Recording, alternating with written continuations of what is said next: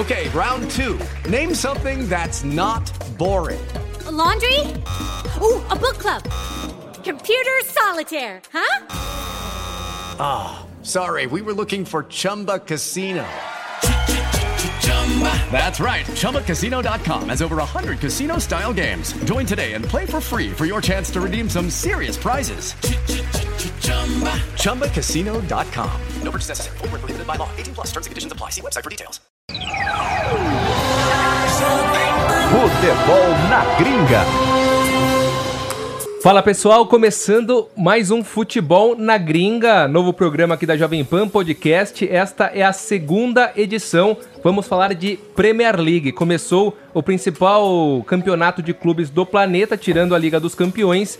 E hoje, mais uma vez, aqui na bancada, Bruno Prado e Bruno Landi. Beleza, Bruno Prado? Beleza, tudo em paz. Estamos aí para falar de Premier League, um grande campeonato que cresceu nos últimos anos, né? Até, sei lá, 10 anos atrás não era um campeonato tão forte como é hoje. Hoje, acho que sem dúvida é o principal campeonato nacional do planeta. E aí, Bruno Landi, empolgado aí para essa edição da Premier League? Os favoritos? O que, que você pensa sobre a competição? Empolgado, né? Não tem como não ficar animado com a Premier League. Muito se fala do Campeonato Brasileiro, que é um campeonato com 12 concorrentes ao título, que é um grande exagero, mas a Premier League tem pelo menos ali seis, sete times que jogam em altíssimo nível. Não são seis candidatos ao título, mas são seis times que geralmente, quando se enfrentam, proporcionam grandes encontros. É, a Premier League é quase impossível você encontrar uma rodada que não tenha um grande confronto, por exemplo. Então, essa é a grande graça, é a disparada melhor liga nacional do planeta. E, sem, e, levando em consideração também que tem outras quatro equipes que são fora do Big Six e que também são costumam aprontar aí para as principais para os principais times da, da Premier League. É, lembrando todo mundo que esse programa ele está no YouTube, então se você estiver acompanhando pelo YouTube, aproveite, se inscreva no canal se você ainda não é inscrito e deixe o seu like e também em outras plataformas como o Spotify e no YouTube também tem o campo para você comentar, deixe sugestões aí para os próximos programas. Então vamos começar falando da Premier League, acho que vale a pena começar pelos favoritos mais uma vez, Manchester City e Liverpool os favoritos. O é, que, que você pensa sobre isso, Bruno Prado? Você acha que alguma outra equipe pode brigar aí pelo título da Premier League, forte com esses dois? Eu acho que vai ficar de novo entre os dois, bem polarizado. O ano passado foi um, a temporada passada, né, foi um campeonato histórico, né, um campeonato que os dois chegaram perto dos 100 pontos. O Liverpool foi vice-campeão com uma derrota. Foi um campeonato espetacular. E é muito legal que os dois times têm uma identidade muito bem definida. O Manchester City é a cara do Guardiola, o Liverpool é a cara do Jurgen Klopp.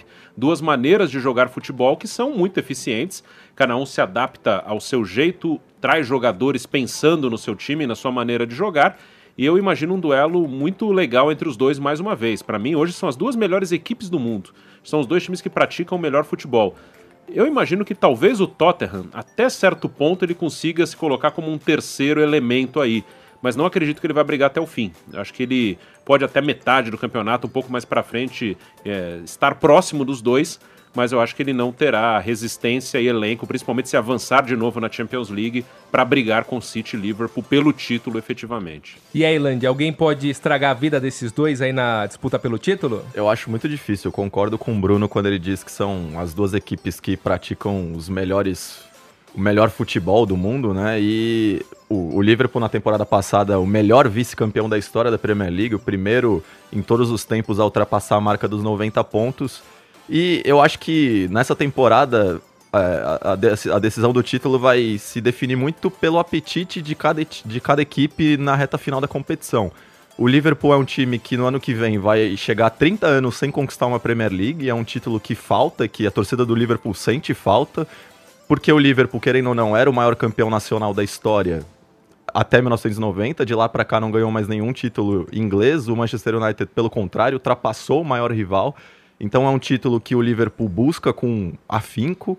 É, até mais, talvez, do que a Champions League. Se o Manchester City, com o Guardiola, tem o sonho de conquistar a UEFA Champions League, eu acho que o Liverpool vai priorizar a Premier League nessa temporada. Foi campeão da, da Champions na temporada passada, mas nesse ano eu acho que até vai haver uma cobrança maior para o Liverpool conquistar é, a Premier League, é o título que falta para esse Liverpool. Acho até, resumindo no que o Bruno falou, talvez se combinasse, ó, vocês, City, ficam com a Champions League, nós ficamos com a Premier League. Acho que eles topariam. Se bem que o Guardiola não é muito de largar um campeonato de pontos corridos, né? Ele vê aquele campeonato como um campeonato que ele pode brigar para valer. Ele vê um mata-mata como uma coisa que às vezes ele pode ser eliminado por um gol, por um dia ruim, um lance aleatório. Mas eu acho que seria. Se termina o City campeão da Champions e o Liverpool campeão da Premier League, todo mundo ficaria bem feliz aí. E, e André, vale destacar que o Guardiola só perdeu campeonatos de pontos corridos na carreira para o José Mourinho e para o Chelsea do, do, do, Conte. do Conte, né? Então não é fácil ganhar do Guardiola em pontos corridos, afinal a regularidade é a grande marca do trabalho é, dele. Na né? Alemanha o Klopp não conseguiu derrotá-lo, né? O Dortmund naquela época conseguia rivalizar. Aliás, vinha de um bicampeonato, ganhou o Heinz com o Bayern um ano antes do Guardiola chegar e quando o Guardiola dirigiu o Bayern ganhou todas, né? Mas o Klopp tinha um bicampeonato recente no confronto direto nos pontos corridos, o Guardiola levou a melhor sempre. E isso é tão verdade esse poder do Guardiola é, em pontos corridos que na temporada passada o Liverpool fez a terceira melhor campanha, se eu não me engano, da história da Premier League e não conseguiu conquistar o título. City mais uma vez conquistou aí o campeonato inglês. Então, ó, vamos começar até pelo atual campeão, pelo City. A gente separou uma artezinha para colocar na tela aqui para quem estiver acompanhando com imagem, claro, mas eu vou passar a escalação da primeira rodada, só para ter uma base, claro que isso muda bastante. No City, por exemplo, o Sané tá machucado, vai demorar a voltar, outros jogadores não estão 100%. Mas a equipe que foi a campo é, na primeira rodada da Premier League teve o Ederson no gol, Walker, Stones, Laporte e Zinchenko, De Bruyne, Rodri, Davi Silva, Mares, Gabriel Jesus e Sterling. Né, uma equipe muito forte. Se você olhar o banco de reservas, também é bem apelão. O Cancelo, que foi contratado recentemente, tem Otamendi, tem o Bernardo Silva, que eu considero titular Sim. nessa equipe. Gundogan também, Agüero, que também é titular, o Phil Foden, que está surgindo muito bem. Então é uma equipe forte, né? Mesmo com jogadores que ainda estão fora, como o Fernandinho, por exemplo, o Sané, que vai ficar um tempo, o City chega muito forte, tanto no time titular quanto no banco, né? Com certeza. E é, vale destacar que o Marrez tende a ganhar mais espaço nessa temporada. Eu comparo muito o Marrez com o que aconteceu com o Bernardo Silva. A primeira temporada dele ele foi, não foi tão utilizado quanto na última. Na última ele desencantou, virou um dos principais, se não o principal jogador do Manchester City, campeão inglês. E a entrada do Marrez no time do City traz uma outra característica, né? O Marrez com o Guardiola costuma jogar aberto pela direita, ele é canhoto, Guardiola tenta aproveitar a capacidade dele de afunilar e finalizar. É diferente de quando ele tem o Sané, que é um canhoto que joga pelo lado esquerdo para dar profundidade, né, Bruno? Sim, ele tem essas alternativas, né? Ele dificilmente muda esse desenho de 4-3-3. Ele às vezes joga com linha de 3, mas é raro. E ele procura ter um, um, um jogador de lado mais aberto. O Bernardo algumas vezes jogou pelo lado, também cortando para dentro, como um articulador. O Sterling, quando joga com o Sané, joga mais perto do gol e fez muitos gols. Numa formação com o Marres, talvez ele tenha que jogar um pouco mais aberto para dar profundidade. E quando ele tem o Mendy, ele também pode jogar o ponto esquerda mais para dentro. O sistema é o mesmo, mas ele muda um pouquinho a característica dos jogadores. Acho que outra coisa que merece destaque nesse elenco novo do City é o Rodrigo, né, o Rodrigo volante. Era uma peça que fez falta na última temporada. O Fernandinho já é um jogador veterano, ele teve duas lesões musculares durante a última temporada. Na Copa América também se machucou, o Fernandinho. Então é um cara que tem ficado ausente. E ele não tinha um jogador ali para substituí-lo ou também para tomar o lugar dele para os próximos anos, que o Fernandinho está no final da sua carreira em alto nível. Então o Rodri é um cara que vem para jogar bastante agora e para ser titular nos próximos anos. Né? O substituto dele na última temporada era o Gundogan, geralmente. Sim. O Gundogan não traz a segurança, a consistência defensiva que o Fernandinho traz. Né? O Gundogan é muito mais um segundo, terceiro homem de, de meio campo do que o Fernandinho. É, e o Fernandinho, ele, quando esteve ausente na última temporada, foi o momento mais complicado do City no campeonato inglês. Foi um momento até em que o Liverpool abriu uma certa vantagem em relação, em relação ao Manchester City. Então, é um, é um reforço que chega para suprir uma necessidade do elenco do Manchester City. Mesmo. E foi elogiado pelo Guardiola, o Rodri, até a fisionomia dele, a questão, aliás, é, o biotipo dele, que usa brinquinho, não usa tatuagem. O Guardiola talvez se identificasse com isso, porque eles jogaram na mesma posição. O que eu acho muito legal do Guardiola é que ele tem a capacidade de potencializar alguns jogadores. O próprio Davi Silva, ele se tornou um. Na mão do Guardiola, ele se tornou um, um atleta muito mais completo e muito mais é, decisivo dentro de um esquema. O Sterling nem se fala, né? É, talvez não foi eleito o melhor jogador da última Premier League, mas se fosse eleito não seria nenhum absurdo. Já começou o campeonato inglês dessa temporada e marcou três gols, né? O próprio Bernardo Silva Sim. também é outro atleta que subiu de nível demais com o Guardiola. O Mares, como você disse, pode também subir muito de nível. E o Fernandinho, para finalizar, é, ele até chegou a declarar, né, Bruno, que provavelmente com a chegada do Rodri ele comece a jogar como zagueiro é, mais constantemente, né? É, até porque o Company saiu, né, então não veio nenhum outro zagueiro, né? Ele tem três zagueiros, o Stones, o Laporte e o Otamendi. E precisa, né, ter mais um jogador, mais uma opção. Ele roda bastante o elenco. Qualquer lesão de um desses três pode, deixa o time com poucas opções na zaga. O Stones teve algumas lesões na temporada passada. O Otamendi caiu muito de produção também, então ele tem essa alternativa do Fernandinho. E só o que você falou do Davi Silva, o Guardiola, inclusive, o trocou de posição. Né? Ele Sim. jogava aberto, né? aquele canhoto, meia aberto na direita para dentro. Ele virou um meia mesmo, né? Ele joga centralizado. Camisa com, 8. É, camisa 8 e o, ao lado do De Bruyne normalmente faz uma bela dupla de meias, trouxe para jogar como um articulador mesmo.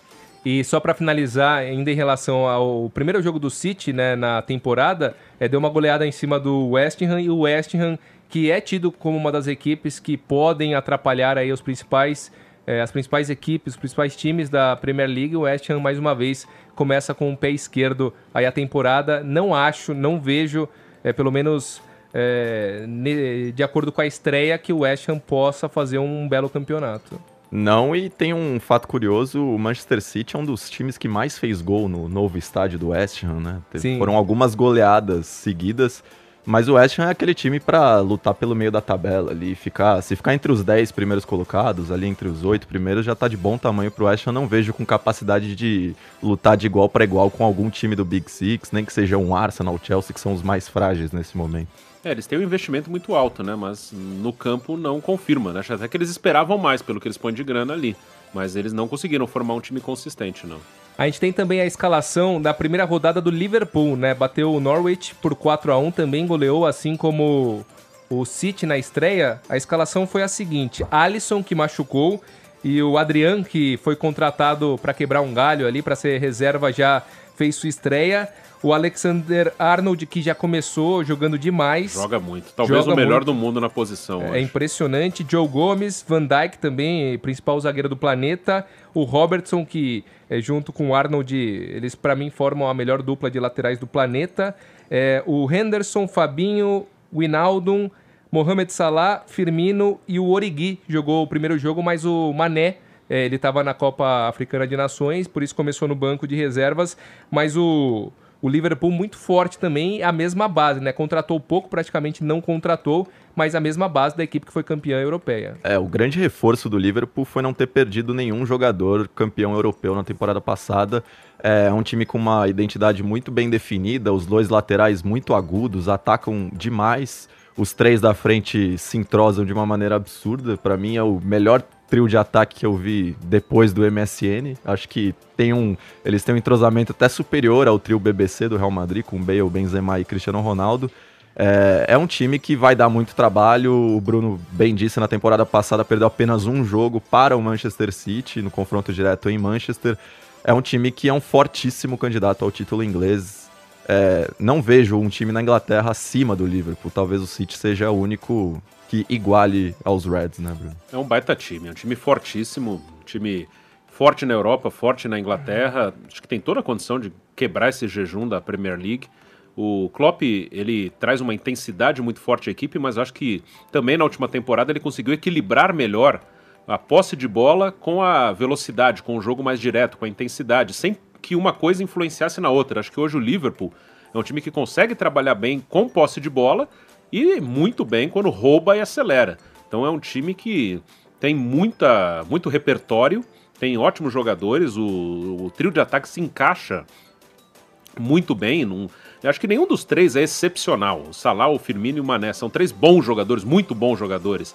Eu acho que casa muito pela característica. Acho que nenhum deles chega perto de ser um Messi, um Cristiano Ronaldo, mas são três jogadores muito bons que se complementam. Então é um time fortíssimo, um time bem entrosado. Acredito que outra vez fará uma temporada lá em cima, tanto na Champions League quanto na Premier League. E é, imp é impressionante no Liverpool a intensidade né, do time, assim como o City, são os dois é, que mais chamam a minha atenção nesse aspecto de times muito intensos, que não param de correr, que pressionam o adversário, que sempre querem ter a bola, né, que agridem muito. E mais uma vez, com certeza, é, o Liverpool chega aí como uma das equipes favoritas nessa Premier League. Vamos agora destacar o Tottenham, né? O Tottenham fez contratações interessantes, na minha visão. O Cessenhon, um jogador muito promissor, né? Que foi contratado junto ao Fulham. É, também o Lo Celso, que um, vai para mim vai se encaixar perfeitamente no estilo do Pochettino. O Pochettino fala que chegou a hora de conquistar um título, né? Porque ele recebe elogios, todo mundo fala que ele é um excelente treinador e de fato é, que o trabalho é, vem sendo muito bem feito. Ele elevou o Tottenham de, de nível. Sim. Isso é inegável, né? Mas ele precisa ganhar um título. Então vamos para a escalação base do primeiro jogo, mas o Tottenham teve muitos desfalques.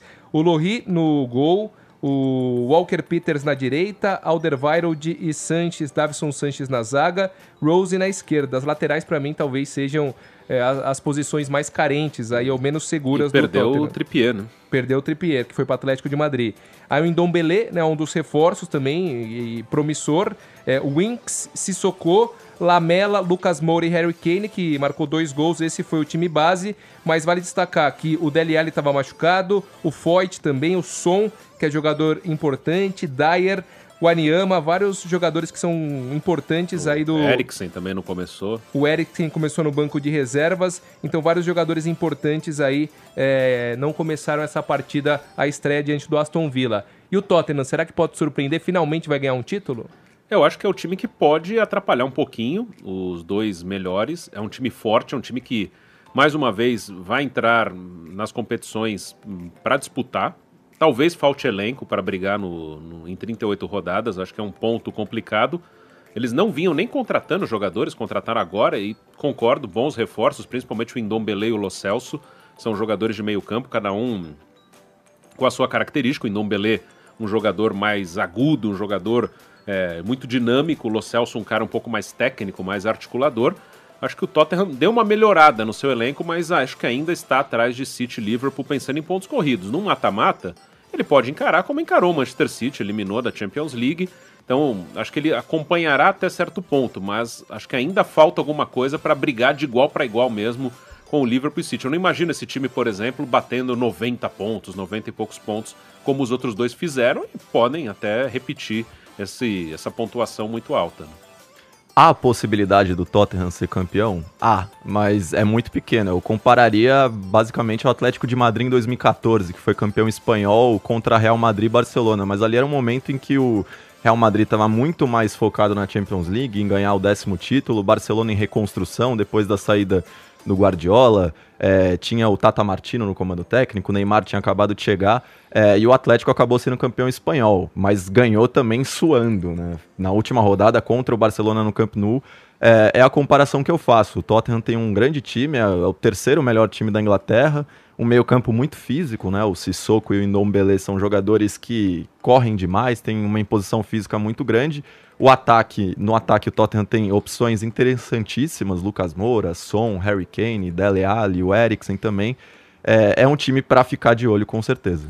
E agora vamos para o primeiro clássico, né? Não falar do jogo, mas sim das duas equipes. E, e, é interessante porque são duas equipes que geram certa dúvida. Tanto o United quanto o Chelsea, né? O United do Solskjaer e o Chelsea do Lampard. Agora do Lampard, o Chelsea não pôde contratar e isso com certeza vai fazer muita falta na temporada. Então, pegando o time base da primeira rodada, o United teve o De Gea no gol, o Ambissaca, um belo reforço na lateral direita, uma fortuna foi paga, mas é um jogador muito novo e que tem muita capacidade, principalmente defensiva. O Lindelof e o Maguire também, uma belíssima contratação. Maguire já jogou demais, assim como o Ambissaca nesse primeiro jogo. O Shaw na esquerda, Pogba também, que jogou muito. O McTominay, que é um jogador da base né, do United. Lingard, Andreas Pereira sendo titular. O Rashford e o Marcial. Vale destacar também que o Alexis Sanches estava fora, né, ainda não está à disposição do Solskjaer.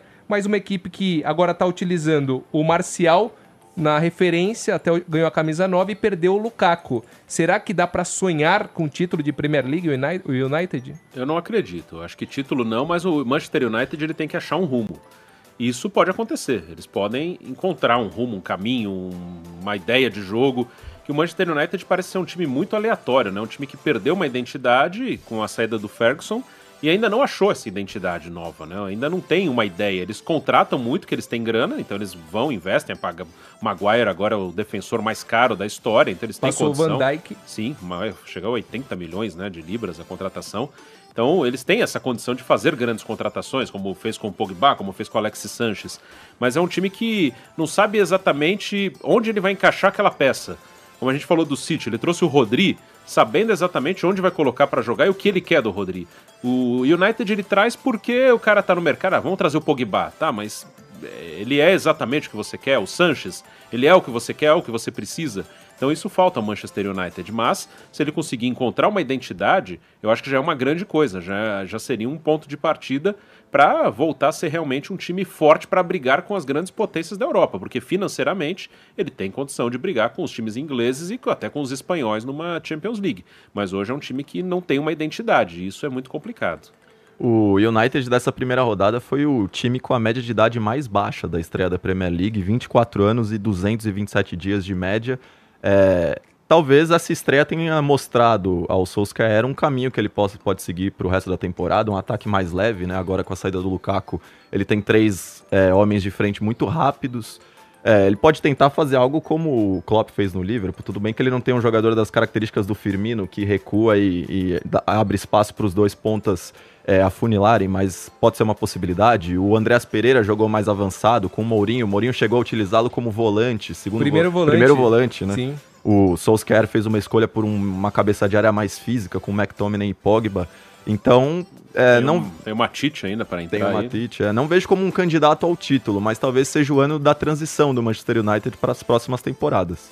E vale destacar que o United ele é o time que mais pontuou na era da, da Premier League, né? Da, do, do, que mais fez pontos até hoje. É, quando começou a Premier League, eles tinham sete títulos. Hoje Sim. eles têm 20. É. Efeito Ferguson, né? É. E agora vamos é, para o Chelsea. Apesar da derrota e da forma que foi, o Chelsea, o Chelsea não fez um, um mau jogo, né? Principalmente na primeira etapa. O time base, vale destacar que algumas, é, alguns jogadores estavam fora. O Hudson Odoi, que é um jogador que deve ganhar muito espaço, teve uma lesão grave e vai demorar para voltar, mas é um jogador que provavelmente será importante aí para o Lampard. O Loftus-Cheek também estava fora, o Rudiger e o William. A escalação na estreia. Kepa Arizabalaga foi o goleiro, o Aspilicueta, Christensen, Zuma, que jogou mal, o Palmieri, Emerson Palmieri brasileiro na esquerda, Jorginho e Kovacic, Pedro Mason Mount, que foi muito bem pelo Derby County na Championship do ano passado, o Ross Barkley aberto pela esquerda e o Tammy Abraham, que foi bem pelo Aston Villa também na Championship do, do ano passado. E entrou o Pulisic, né? Fez a estreia, entrou no decorrer da partida. Tem o Kanté, o Giroud no banco também, o Kennedy brasileiro, o Tomori, que é, disputou pelo Derby County também a Championship, que é um bom zagueiro promissor. E aí, o Chelsea com vários atletas promissores, será que vai crescer durante a temporada ou será que corre o risco até de ficar fora do Big Six? Eu acho que eu tô mais para a segunda opção. Concordo que não foi um jogo para 4 a 0 o Chelsea até teve seus bons momentos, mas acho que ele está muito atrás em termos de elenco. Um Leicester, por exemplo, não acho que seja um elenco tão inferior hoje ao Chelsea, né? Pensando no, numa possibilidade deles ficarem fora do Big Six, o próprio Wolverhampton tem, que tem um investimento forte. Não acho que hoje o Chelsea ele tem um elenco tão superior aos melhores fora do Big Six, talvez um Everton, enfim. É, ele perdeu o Hazard, né? perdeu Davi Luiz, aí pensando em elenco também. Então ele teve que usar alguns jogadores que talvez não estivessem nos planos, jogadores que estavam emprestados, que retornaram, é, jogadores que tinham pouco espaço. Então eu vejo muita dificuldade. O Lampard ainda não tem como saber o que será o Frank Lampard como técnico no Chelsea, diferente de dirigir o Derby Country na segunda divisão. Então acho que é uma temporada difícil para o Chelsea. Né? Não contratar pesa muito e ainda mais perder jogadores, como perdeu seu principal jogador Hazard, é um peso muito grande para o time do Chelsea. É uma temporada que acho que o Chelsea ele tem que tentar formar uma base e tentar fazer um campeonato digno. Não, não vejo possibilidade de sonhos muito altos para o Chelsea, não. É, é uma temporada de reconstrução do Chelsea, né? É, olhando os primeiros minutos, assistindo aos primeiros minutos do jogo contra o United, o Chelsea teve uma atuação assim espetacular. Eu até parei e falei, caramba, que time, porque é, o Mason Mount no, no, na, centralizado ali, jogando muita bola, é muito jovem. O Abraham fazendo pivô, um centroavante dinâmico. Acertou bola na trave. Acertou bola na trave. Então, é, o Lampard optou por jogar com um meio campo mais leve, ele deixou o Kanté no banco. Talvez tenha sido uma escolha errada, ainda mais porque o Chelsea perde o Davi Luiz e não pode contratar. Então, ele basicamente tem três opções para a zaga hoje. O Christensen, o Zuma e o Rudiger. O Zuma teve uma atuação trágica em Old Trafford, não, não tinha como substituí-lo. É, é uma temporada para o Chelsea, para o torcedor do Chelsea parar, ter um pouco de paciência, porque não tem como é, cobiçar briga por título. É, até a briga por Champions League vai ser mais dura. É uma temporada de reconstrução. O Chelsea não pode contratar. A partir da próxima temporada, sim, talvez sem, é, essa, esse ano seja o ano de reconstrução para o Chelsea passar é, a buscar um caminho para as próximas temporadas. E, e, o Chelsea, ele, ele teve mais uma mudança de filosofia em um curto período, né? Era o Conte, aí foi o Sarri que mudou completamente é, o jeito do Chelsea jogar, o modelo de jogo, a filosofia, e agora mais uma vez com o Lampard, né? Então, é, lembra até um pouco os times brasileiros nesse aspecto. Agora, o que é, o torcedor do Chelsea pode levar em consideração é que são muitos jogadores com uma projeção grande, com uma margem, com uma possibilidade de crescimento muito grande. O próprio Mason Mount é um jogador que eu aposto bastante para evoluir. O Abraham é, é, um, ele tem características é, físicas e técnicas muito boas também. O Pulisic, que por mais que não vá ser o, o novo Hazard, mas é, é um jogador também que tem muito a crescer,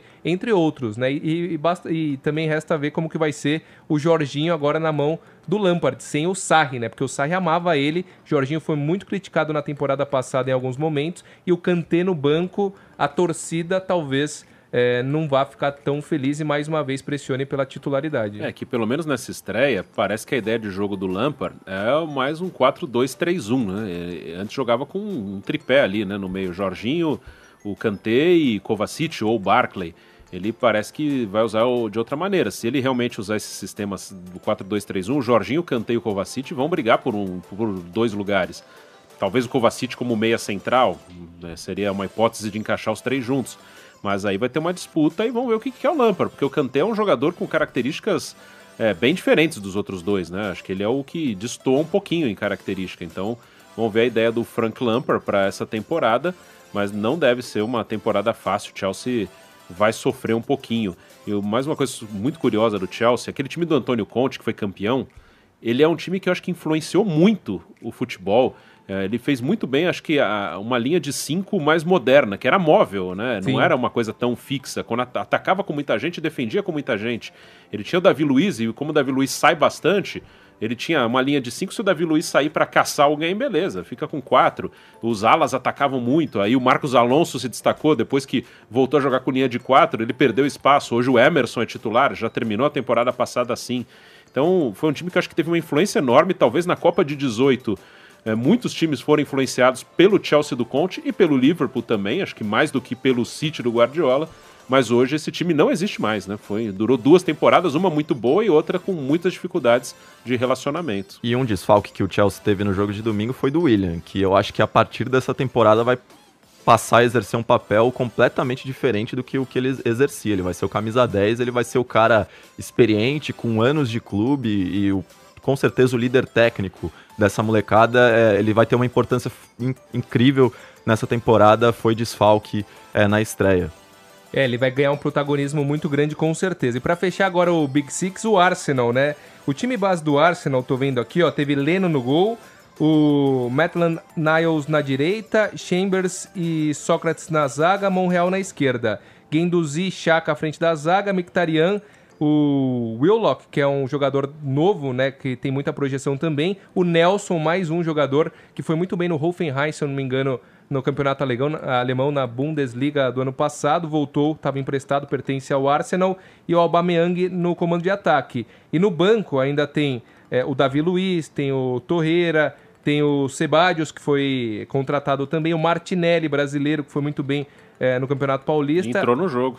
Entrou no jogo o Lacazette e o Nicolas Pepe, que também, imagino eu, vai ser titular nesse time. Muitas opções aí pro Unai Emery. É, provavelmente é, uma evolução vai ser apresentada pelo Arsenal nessa, nessa Premier League, né? É, o Arsenal chegou a fazer bons jogos na temporada passada. O Naemeri, eu gosto, acho ele um bom treinador. É, ele ficou, muita gente o contesta pela passagem no PSG, mas eu considero ele um técnico bom. No Sevilha ele ficou bastante tempo e foi bem. Ele é um cara que gosta de, de ter a bola, ele é um cara criativo. Eu acredito que ele vai fazer um bom time do Arsenal. Eu imagino que ele pode brigar por um quarto lugar com o Manchester United, por vaga de Champions League, porque na Premier League a briga por Champions é dura. Você tem normalmente seis para quatro vagas. Talvez o Chelsea esse ano não consiga acompanhar, mas eu acho que o Arsenal pode. Não seria nenhuma surpresa se ele ficasse entre os quatro. E foi bem no mercado. Gosto do Dani Sebadios, gosto do, do Nicolás Pepe. E vamos ver, Martinelli, o que que dá. O Davi Luiz, eu também acho que ele é mais demonizado do que ele merece. Claro que ele tem os defeitos dele, mas é um zagueiro de boa técnica, de velocidade. Então eu tô otimista. Acho que o Arsenal é um time que vai ser legal de acompanhar nessa Premier League. E não foi uma vitória qualquer, né? Não é fácil enfrentar o Newcastle é, no St. James Park. É um time que na temporada passada, por exemplo, roubou pontos do Manchester City. Então não foi uma vitória qualquer. O Arsenal que também tem jogadores capazes de carregar o time. O Aubameyang é um grandíssimo jogador, um excelente definidor, um cara que te dá 20, 30 gols por temporada. Na temporada passada ele foi artilheiro da Premier League. Então é um ano que talvez possa indicar também o início de mudança do Arsenal. O Naemer é um bom técnico. É, eu acho que ele é um técnico para o tamanho do Arsenal, um cara que pode dar o que o Arsenal precisa e o Arsenal pode dar ele o que ele precisa também, que é um pouco mais de tempo, de paciência, de entender que não é um time para brigar por título, mas que talvez seja um time para é, lutar por vaga em Champions, para ir bem na, em competições europeias, como foi no ano passado, finalista da Europa League. Então acho que é um início de, de mudança do Arsenal mesmo e tem tudo para dar certo. E rapidamente destacando um confronto que eu particularmente achei muito interessante, apesar de ter terminado 0 a 0 São duas equipes que estão fora do Big Six, mas é, que é, é, tem uma possibilidade de fazer um belíssimo campeonato. Né? A gente até separou a artezinha aqui é, da partida entre Leicester e Wolverhampton. A escalação, vou passar as duas aqui, depois a gente comenta. A escalação do, do Leicester: Schmeichel, Ricardo Pereira, Evans, é, o Tio na esquerda Indidi à frente da zaga, Ayose Pérez, que foi contratação reforço aberto pela direita, Tillemans, Madison, o Vardy também. É, fez contratações interessantes, a equipe comandada pelo Brandon Rodgers. Quem mais que tem aqui? Tem o Barnes que entrou e entrou bem. É, não sei se estou esquecendo alguém, algum reforço aí. Do outro lado, o Overhampton, Rui, pra, Rui Patrício, Bennett, Cody e o Bolly, Dorothy, Dendonker, Ruben Neves, João Moutinho, Johnny Castro, o Jota e também o Jimenez, né? São equipes que costumam, quando enfrentam a, os principais times aí do, do Big Six, costumam complicar, né? Acho que são times que podem furar aí o Big Six, talvez, né? E como eu já falei, acho que o Chelsea seria o candidato a, a ficar fora caso isso aconteça. O, o Leicester trouxe o Brandon Rodgers no meio da temporada passada e o Rodgers é um ótimo treinador. O Rodgers, ele quase foi campeão com o Liverpool. Ele é um treinador de alto nível, então eu acho que ele vai melhorar esse time do Leicester. Agora, com uma temporada inteira, começando desde o início, o Leicester é, um, é uma boa equipe. Tem um goleiro como o Schmeichel, que eu acho excelente goleiro. Você tem o Jamie Vardy, que continua ali. Você tem jogadores de alto nível. E do outro lado, um time que tem um poder de investimento alto. Jogadores da seleção portuguesa. Rubem Neves é um que eu achei que eles poderiam perder, não perderam, segue. É um jogador muito bom, acho que tem bola para jogar em time maior, inclusive. Tem um goleiro como o Rui Patrício. Enfim, eu acho que são duas boas equipes. Talvez eu coloque o Everton também, mais ou menos nesse nível. Acho que são os times que podem aí tentar quebrar esses seis primeiros. E é interessante ver como só restaram Schmeichel e Vardy, né, do time campeão inglês em 2015, e ainda assim o Leicester continua forte, então não foi um acaso. Quer dizer, o, o título em si foi um grande acaso, mas o bom trabalho que é feito por lá tem que ser valorizado também. E o Leicester, né, tem alguns jogadores com muita projeção que eu particularmente estou curioso para ver nessa Premier League. O próprio Tillemans, que já jogou, mas que foi a maior contratação da história do, do Leicester, se eu não me engano. Jogador belga, da seleção belga. Sim, o Madison, que é um, é um jogador muito bom. É, Ndidi também, que tem muita qualidade, né? Então, com certeza, vai ser interessante aí de acompanhar o Leicester e mesmo o Wolverhampton. Para fechar aqui o futebol na gringa, a gente até se estendeu mais do que deveria, do que estava planejado, até porque eram muitos assuntos para a gente abordar, mas Flávio Prado e José Manuel de Barros gravaram um vídeo pra gente falando sobre esse começo de Premier League, quem eles consideram favoritos e também falaram um pouquinho sobre o VAR, que funcionou muito bem na primeira rodada. Fala Zé Manuel de Barros e Flávio Prado. Fala André, amigos do futebol na gringa. E aí, André, beleza? beleza? Beleza, Flávio? Seguinte, Premier League pra mim é futebol. É o que há, né? Tava sentindo muita falta, como se a gente não tivesse futebol. Premier League e Champions. É. Né? É, uma ligada à outra. E pelo que eu vi na primeira rodada, não vamos ter coisa muito diferente do ano passado. Liverpool e City pau a pau. Concordo. Pra Não é? mim também, Liverpool É. e City vão brigar pelo título. O, o City deitou em cima do West Ham, que era normal lá fora de casa, e o Norwich criou um pouquinho de dificuldade pro Liverpool, mas depois tomou de 4 também, né? Não teve jeito. E acho também que não foi pela fragilidade deles, até porque há uma expectativa legal com relação ao West. O problema é que o, o City é muito forte, né? Tô curioso pra saber o, o, o que, que vai fazer o United. O Manchester United. Começou bem, goleando num, num clássico. Mas um grande, não sei se terá fôlego pro campeonato inteiro. É, eu acho que é mais pela fragilidade do Chelsea. Aliás, acho que o Lampard vai ter muita dificuldade de fazer esse Chelsea virar time de futebol. E a gente sempre pergunta: alguém vai tirar o lugar do, de um Big Six? Quem vai se intrometer? Eu acho que o Everton é um candidato bom Pode pra, ser, pode ser. É o que, é o que desbancar alguém ali. É o que se imagina, né? Os seis maiores. Sim. O Arsenal também começou ganhando. Bom, todo mundo ganhou, menos o Chelsea, que não sei se será Big Six. E se não for, e se sair, vai ser, vai sair o. o O Tottenham eu acho que é mais ou menos garantia de boa eu também campanha de acho, novo. também acho. Aliás, o próximo jogo é City Tottenham, né? Já é Que legal. jogo? Já de cara. E uma coisa assim que eu fiquei muito constrangido foi como eles tiveram dificuldade de usar o VAR. Nossa, que Eu banho, eles hein? precisam vir aqui pro Brasil para aprender como é que se faz. Ou seja, os caras daqui são burros, eles não têm cultura, eles são burros. Por isso que eles não conseguem fazer o É, VAR diz que o. Bussaca, quando ele viu como se trabalhava com VAR no Brasil, ele ficou desesperado. O que, que é isso? O que vocês estão fazendo? O que estão fazendo no Brasil? E essa é a grande realidade. Eles mostraram como é que faz, olharam os erros dos outros e consertaram tudo. Né? 25 e a gente continua errando. E vai continuar. E por último, o, também você está falando da arbitragem, então, o Daniel Alves já falou uma vez que o Guardiola usa muito o Brasil como exemplo quando ele dá os, os treinamentos, né? É, não façam isso. Também acho. É o anti. É igualzinho a arbitragem. Olha, gente, tá Exatamente vendo isso isso. aqui? Não façam isso. Valeu, pessoal do Futebol na Gringa. Valeu, muito obrigado, Flávio Prado, José Manuel de Barros, é, comentando aí sobre o VAR. Então, para finalizar esse futebol na gringa, e aí, Bruno Prado e Bruno Landi, o que, que vocês acharam do VAR? Foi um sucesso na primeira rodada, funcionou perfeitamente, né? Foi bom, né? É, não, não transformam a tecnologia, que é uma coisa óbvia que vem para fazer com que tenhamos uma evolução, como em tudo, no, no celular, no carro, nas televisões, em tudo a tecnologia chega e, e- e evolui nos últimos anos. Então ela não é um problema, você tem que jogar, trazer ela para o seu lado. E foi o que eles fizeram, de uma maneira simples, transparente, usar a tecnologia a seu favor. E desmonta completamente aquela tese de que o VAR só não funciona no Brasil por causa da inexperiência dos árbitros. Ah, é uma ferramenta nova, a gente ainda está aprendendo a usar. Os caras ficaram um ano estudando a ferramenta e fazendo simulações offline, né, que a gente diz, sem valer, mas para eles estava valendo. E foram decisões, pelo menos no jogo do City, um impedimento dificílimo do Sterling, os caras resolveram em 24 segundos e tudo sendo mostrado na tela. Então, a Inglaterra deu uma aula ao Brasil, mais uma. Né? Transparência, né? E no futebol brasileiro, do outro lado, a gente teve é, no jogo do Palmeiras a- uma demora absurda. Os comentaristas, em 30 segundos, solucionaram, mas o, o Ricardo Marques lá, é, Ele estava no VAR. que tava no VAR, gosta de aparecer e o árbitro brasileiro gosta de aparecer, né? analisando o impedimento de lateral, de toque do time adversário, realmente. Valeu, Bruno Landi. Grande abraço, André. Sempre um prazer participar aqui. Valeu, Bruno Prado. Olha aí, rapidinho, quero ver Joelinton no Newcastle e Wesley no Aston Villa, dois brasileiros que me despertam alguma curiosidade. E que provavelmente vão fazer excelentes campanhas, né? O Wesley, como você disse, no Aston Villa e o Joelinton aí no Newcastle. Então, fim de futebol na gringa, essa foi a segunda edição. Estouramos um pouquinho o tempo e aquele negócio. Se você está acompanhando pelo YouTube, se inscreva no canal, ative as notificações e nos comentários, muito importante, sugira eh, temas para a gente abordar aqui e deixe também a sua opinião.